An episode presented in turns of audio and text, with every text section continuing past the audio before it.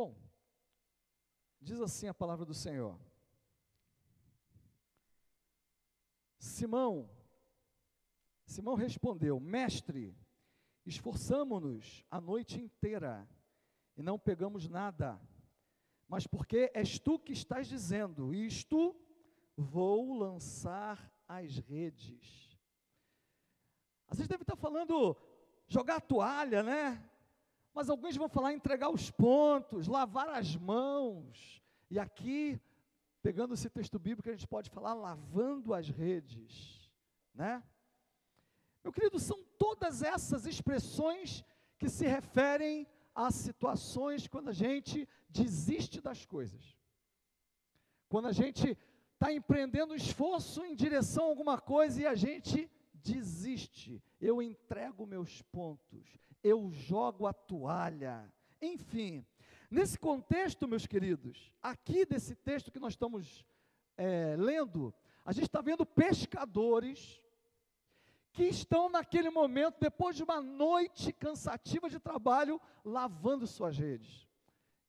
Eu sou neto, tanto por parte de mãe como por parte de pai, de pescadores profissionais. Sou quase filho de um pescador. Meu pai amava pescar e pescou até muito tarde. Depois ele foi trabalhar na indústria. E eu lembro muito bem, quando era pequeno, que meu avô me acordava três horas da manhã, quando eu ia passar as férias lá com ele, para recolher as redes. Então esse texto aqui é um texto que para mim é muito emocionante, porque eu lembro dessa situação que eu vivi com meu avô, momento em que ele me levava de madrugada para o meio do lago. Imagina naquela época uma criança numa canoa que podia virar de, né, facilmente. É, Ó, eu quero que vocês prestem atenção aqui, senão eu vou começar a chamar nome aqui, tá? Por favor. Então, assim, ó, é, você está ali naquele meio, naquela escuridão, e naquela escuridão, você está ali puxando as redes e parece que é uma coisa fácil, mas não é. As redes são todas com chumbo, você tem que ter peso, você vai jogando, você vai caminhando, andando, navegando com aquela canoa e puxando para dentro da rede e recolhendo, tirando os peixes. Os peixes, naquele processo, você acaba furando as redes e quando você chega depois, na beira da lagoa, e era uma lagoa, você tem que parar, esticar todas as redes, ver onde estão os, os buracos para você fazer os remendos, tirar, limpar, jogar água né, ali para você poder limpar tudo aquilo, separar todos os peixes, não é algo muito fácil. E aqui nós temos um texto que você tem pescadores célebres, famosos para a gente, hoje, que estão fazendo exatamente isso. Pedro, Tiago e João. E eles estavam ali sendo pescados por Jesus e não sabiam. Jesus, querido, nesse momento ele já possuía algum algum, alguma fama ali, já tinha seus seguidores ali, né? Baseado ali numa cidade de Cafarnaum, que é na beira do lago de Genezaré, que a gente chama na Bíblia de Mar da Galileia, ele estava ali anunciando as boas novas do reino de Deus, parou ali por aquela praia e, como viu uma grande multidão, ele pega a canoa emprestada e afasta um pouco essa canoa para facilitar que quando ele falasse o som chegasse. Eu tive nessa praia que eles sugerem que é essa praia e não pensem numa praia com ondas, não tinha onda, é, uma, é, uma, é um lago, tá? Então por isso é perfeitamente, a gente consegue entender muito bem o texto bíblico quando a gente está naquele lugar, né? Eles tinham batalhado a noite toda, diz o texto. Eles tinham trabalhado a noite inteira e não tinham pego nada. E meu querido, não há nada pior para um pescador do que você pescar a noite inteira e não pegar nada. Quando o texto fala não pegou nada, não significa que ele pegou, nós pegaram um ou dois ou três peixes. Eles não pegaram nada que fosse suficiente para eles fazerem comércio, para eles poderem ganhar a vida. É disso que o texto está falando. Eventualmente, quando a pescaria é ruim, meia dúzia de peixes para um pescador profissional você pega. Mas ele esperava 40, ele esperava 50 peixes daquele para ele poder fazer comércio com aquilo. O texto diz que eles tinham passado a noite toda e no outro dia eles estavam lá lavando as redes. Meus irmãos, lavar as redes é a última coisa que você, tá faz, que você faz quando você pesca profissionalmente.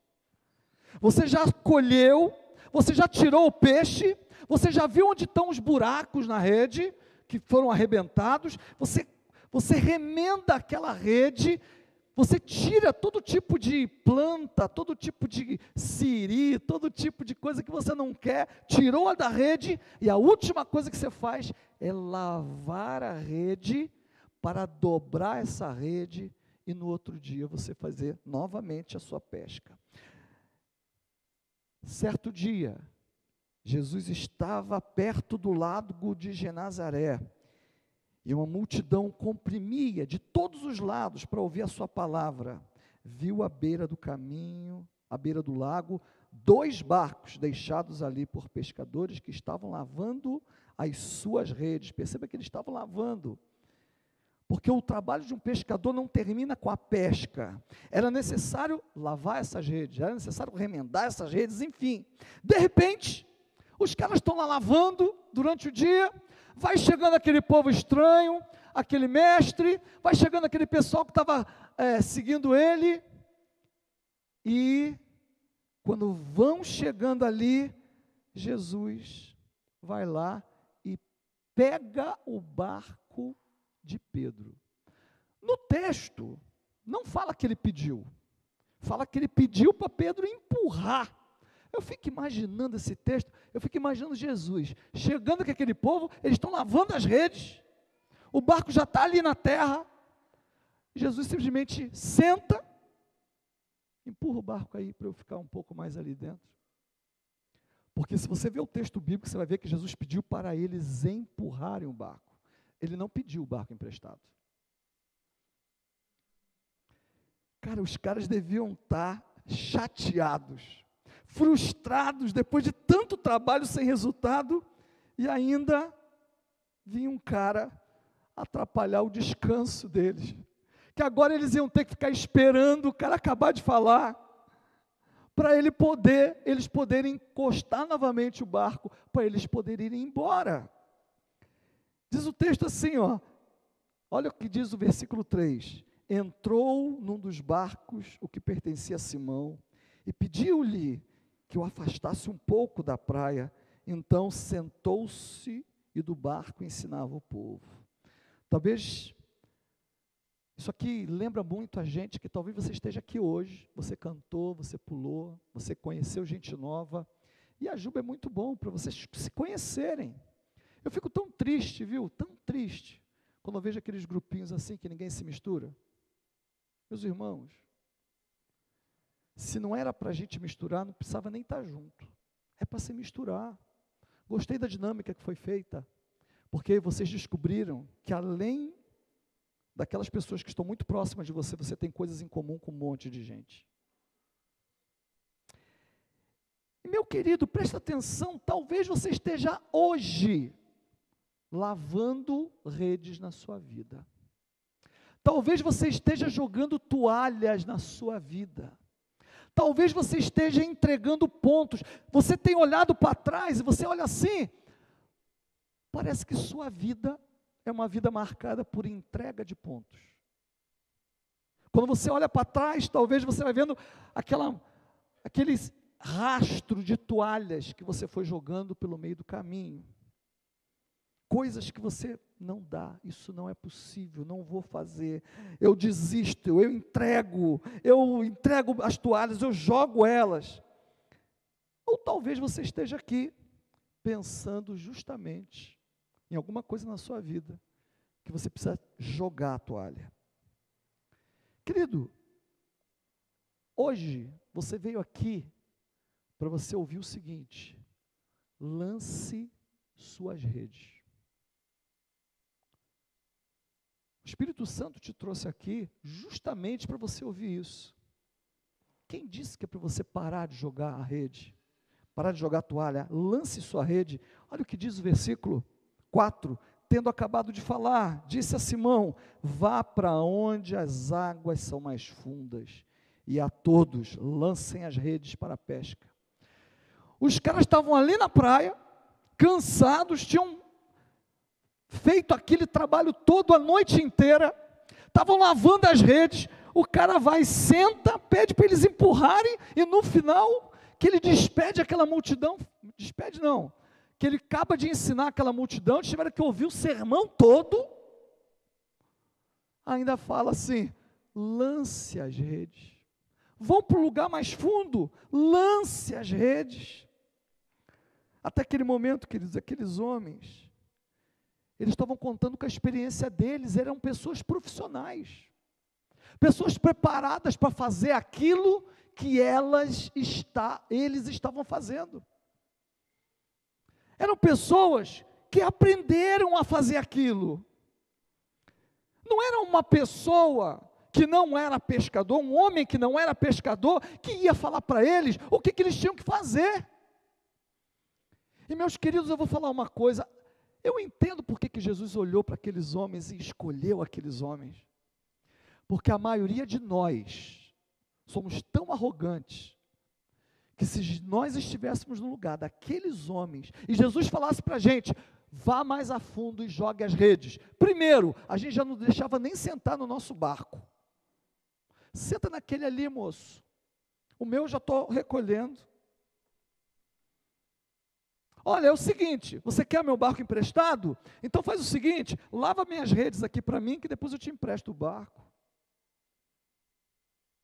E depois de escutar tudo que aquele homem está falando, ele chega e fala: vá para o meio, vá para o fundo e joga as redes de novo, depois de eu ter lavado a rede. Quem ele está pensando que é? A maioria de nós teríamos essa reação. Meus queridos, a gente não aceita muito a opinião das pessoas, a gente não aceita muito o convite de Deus. A verdade, vamos ser bem sinceros, a maioria de nós talvez saiu de casa achando que ia chegar aqui, conhecer algumas pessoas e tal. E a última coisa que eu estava pensando é naquilo que Deus poderia falar para mim. A última coisa que eu talvez esteja pensando é o que Deus tem para falar comigo. Só que agora quem estava mandando jogar a rede era o mestre. Agora quem estava mandando jogar rede era Jesus. Eles já tinham feito tudo com a experiência deles. Ele. Talvez você está aqui já tentou arranjar namorada com a tua força. Você não arranjou a namorada com a direção do Senhor. Talvez você está aqui e você tentou começar uma vida profissional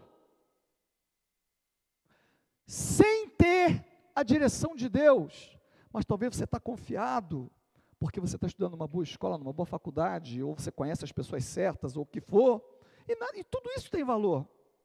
Tudo isso tem valor.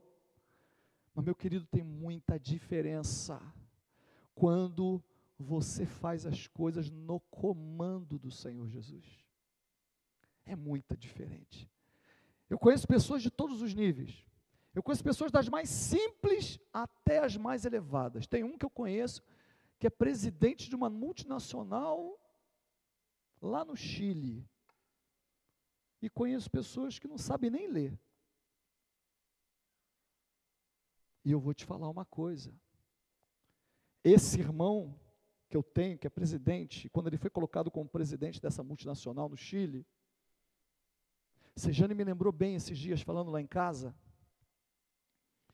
logo assim que ele assumiu a presidência e fez a primeira reunião, colocaram tantos problemas diante dele, que ele falou assim: gente, vocês me desculpem, mas eu preciso ir no banheiro, vocês me perdoem.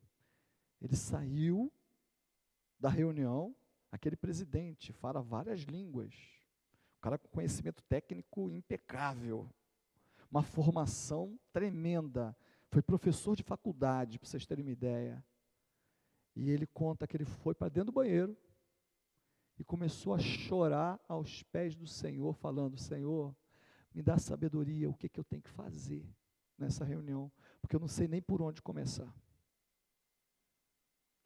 se recompôs, lavou o rosto, tal, voltou para a reunião e ele diz que o Espírito Santo inspirou ele a fazer todas as palavras que iam dar solução para aqueles problemas que estavam sendo apresentados. Você já teve uma experiência dessa na sua vida? Meus queridos, quantos têm tentado relacionamentos? Eu vi que o grupo aqui dos solteiros é grande, né? E tal. É, o pessoal está precisando. Meu irmão, presta atenção. Tem espírito que só sai com jejum e oração. Está precisando jejuar, viu? Alguns aí. Então é o seguinte. Talvez você tenha olhado para o seu redor, você olha assim e fala assim: Poxa, todo mundo está namorando, só eu que não. Ninguém me quer. Ninguém gosta de mim. Ninguém quer saber de mim. Eu não consigo encontrar a pessoa certa. Você até agora usou o teu charme. Não estou falando que você não tem charme. Não estou dizendo que você não tem beleza, embora alguns de vocês não tenham mesmo. Eu não estou dizendo que você não tem capacidade de conversar e tentar. Não estou falando nada disso. O que eu estou dizendo o que eu estou dizendo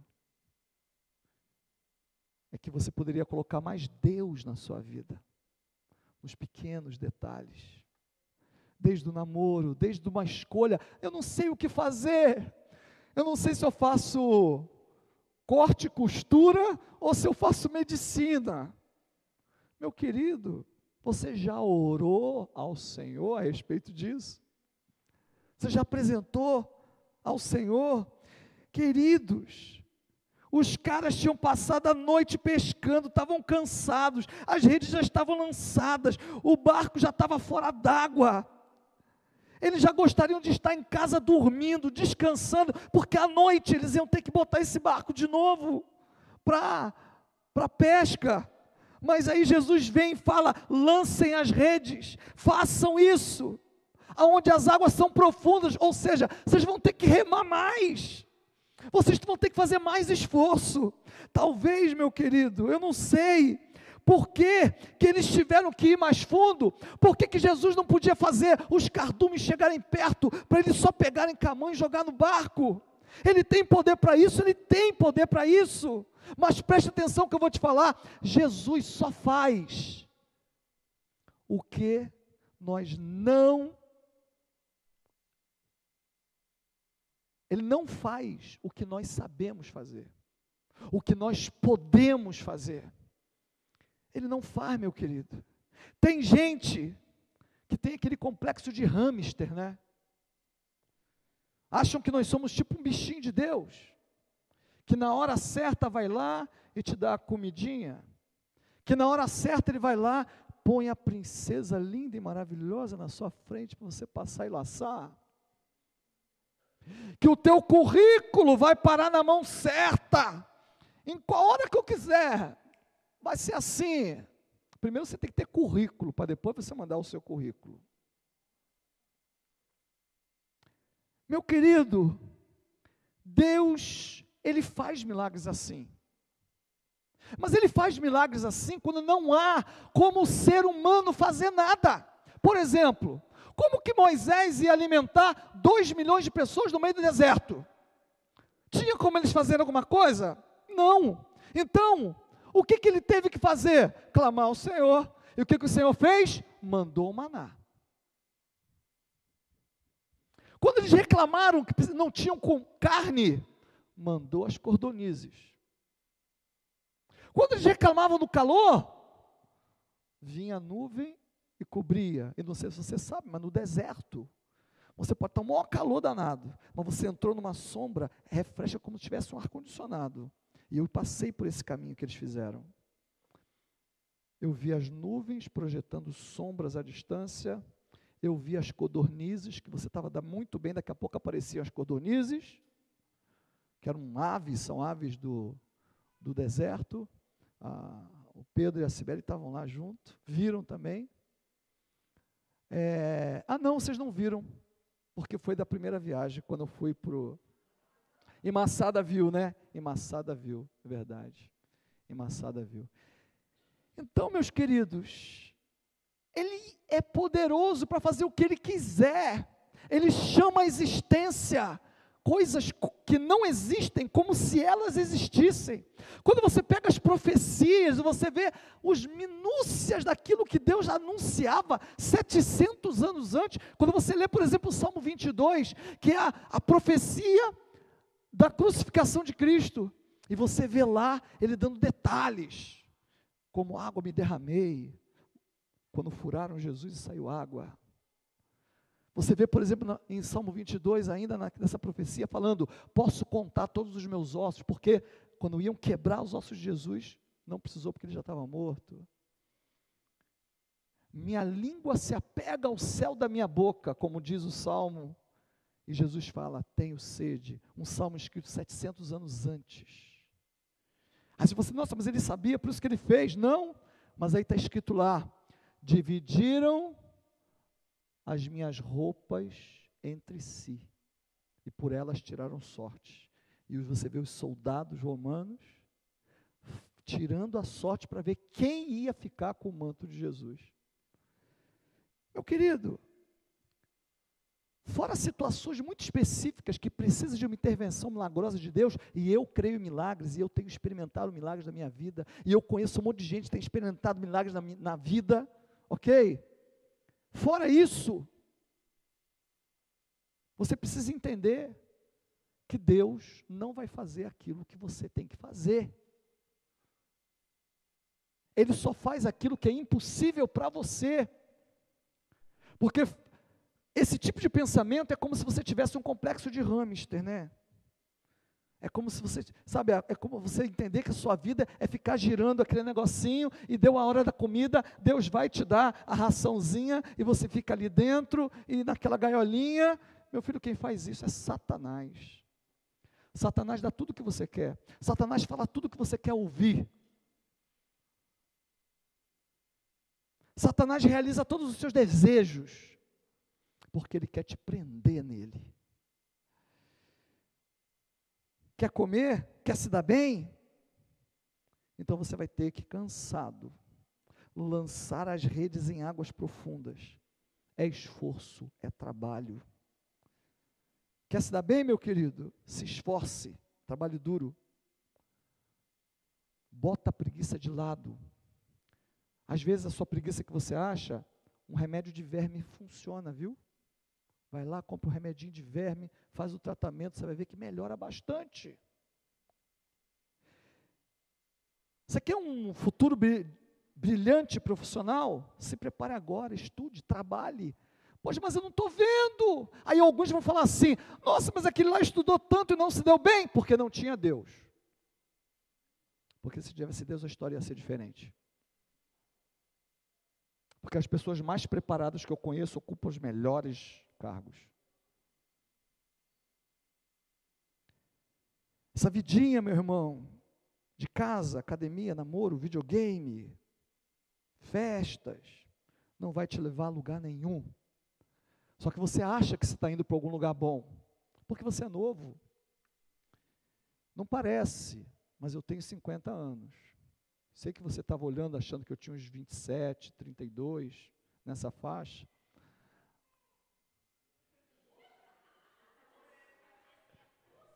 E eu vou, eu vou falar assim, eu, graças a Deus eu nem escutei, graças a Deus, graças a Deus eu nem, queridos, é o seguinte, presta atenção, você precisa entender, meu querido, que Jesus, Ele tem coisas maravilhosas para você, mas você tem que ir se preparando para as bênçãos de Deus.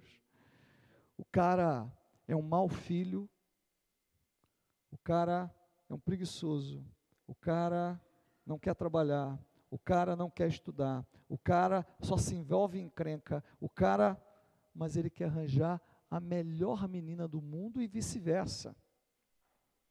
Meu querido, isso não existe. Presta atenção que eu vou falar. Deus não vai te dar uma pessoa, por exemplo, para te abençoar e amaldiçoar a pessoa. Deus não vai te dar um cargo, uma função, um trabalho, para te abençoar e amaldiçoar o seu chefe. Ou Deus não vai te abençoar você como patrão, para você ser maldição na vida dos seus funcionários. Meu querido, está tudo ligado, você não percebeu isso ainda? Está tudo ligado, todos nós estamos interligados. Aí você fala assim: não, mas eu sou de Jesus, depois ele resolve tudo. Preste atenção que eu vou te falar, tá? A gente confunde estar numa religião com ser de Jesus. São coisas completamente diferentes. A gente, antigamente, nas igrejas evangélicas, a gente falava assim: não, porque aqueles os ímpios, os, como é que a gente falava? Os carnais, os, fala aí, outras palavras aí, os pecadores, os o quê?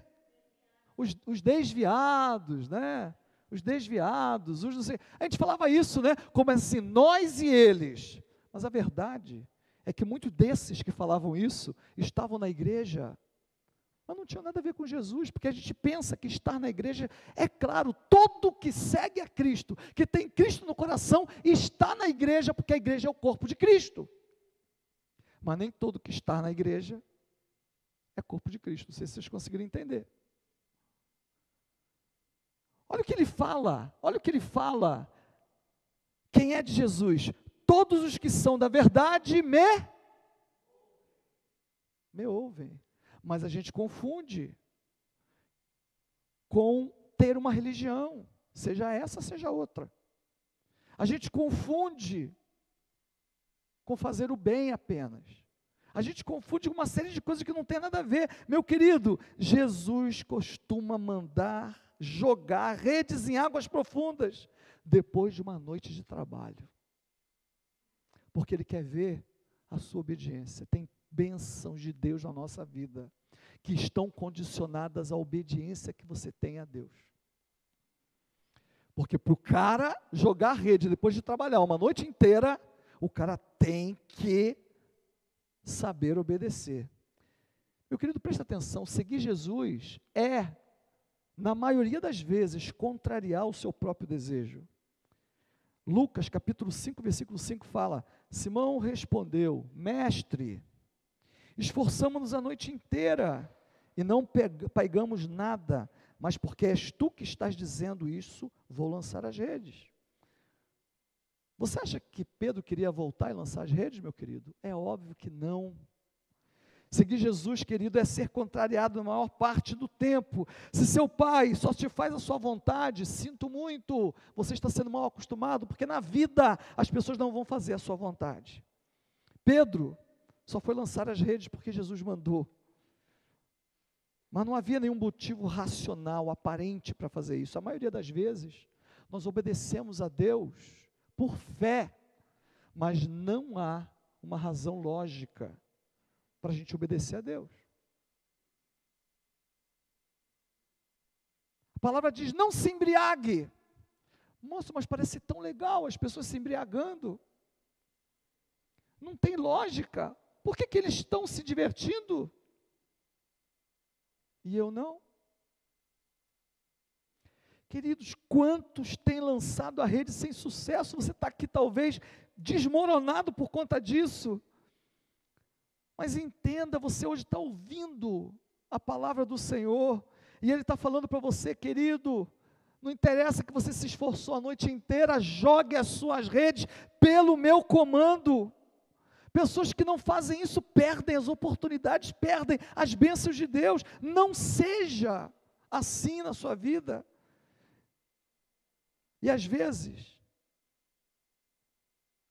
quando você menos esperar, obedecendo ao Senhor e jogando as redes que Ele mandou você jogar, no lugar que Ele mandar você jogar, você vai ser tão abençoado que você vai precisar de ajuda para puxar a rede. Olha o que diz ali no versículo 6: quando o fizeram, quer dizer, lançaram as redes, no lugar profundo, pegaram tal quantidade de peixes que as redes começaram a rasgar-se. Então fizeram sinais aos seus companheiros do outro barco para que viessem ajudá-los. E eles vieram e encheram ambos os barcos a ponto de começarem a afundar. Jogar rede sem a ordem de Deus, você pode estar dando um tiro no lugar escuro, mas jogar rede sob o comando de Jesus, você pode ter certeza que só tem bênção aguardando para a sua vida. Amém? Meu querido, você está desistindo de lutar pelo seu trabalho? Você está desistindo de lutar por algo na sua vida? Talvez você chegou aqui hoje e você falou assim: Poxa vida, eu me esforço tanto, eu faço tanto e estou a ponto de desistir porque eu não vejo resultado. Essa palavra é para você. Essa palavra é para você. Não desista. Jogue a sua rede, mas agora pelo comando de Jesus.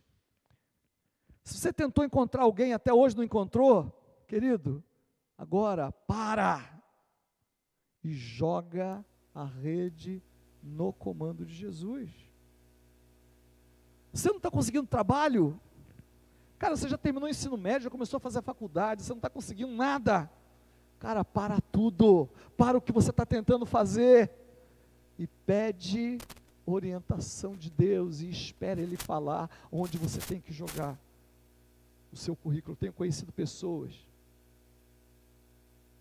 que têm enviado currículo e o currículo cai na mão do dono da empresa. E o dono da empresa chega para o cara assim, para o gerente, e fala assim: Eu quero entrevistar esse cara. E aí sabe o que acontece? Foi lá, o chefe vai, o dono da empresa fala assim: Eu não costumo entrevistar ninguém, mas eu estava no computador o seu currículo chegou naquele exato momento que eu sentei ali para fazer outra coisa e eu abri, não sei porquê, e o que eu vi me chamou a atenção. E aí chamou. E ele fez questão de entrevistar. E foi contratado. Ganha pouco. Estagiário. Ganha pouco. Mas eu já estou sabendo que essa semana, depois de batalhar um ano, ganhando pouquinho, ganhando pouquinho, evitando sair com o carro para não gastar. Já chamaram ele para conversar que vão efetivar ele. Amém? Esse é o nosso Deus. Para de ficar crendo no Deus teórico, meu irmão. O Deus é Deus prático, é Deus de poder, Ele quer te dar experiência. Ele quer que você tenha experiência com Ele, para nos momentos de dificuldade que você vai ter na sua vida, você saber a quem você tem que recorrer. Meu querido, Ele pode fazer muito mais do que pedimos ou pensamos, é o que diz a palavra de Deus. E Ele pode fazer na sua vida. Então, em nome de Jesus, muda a tua história hoje.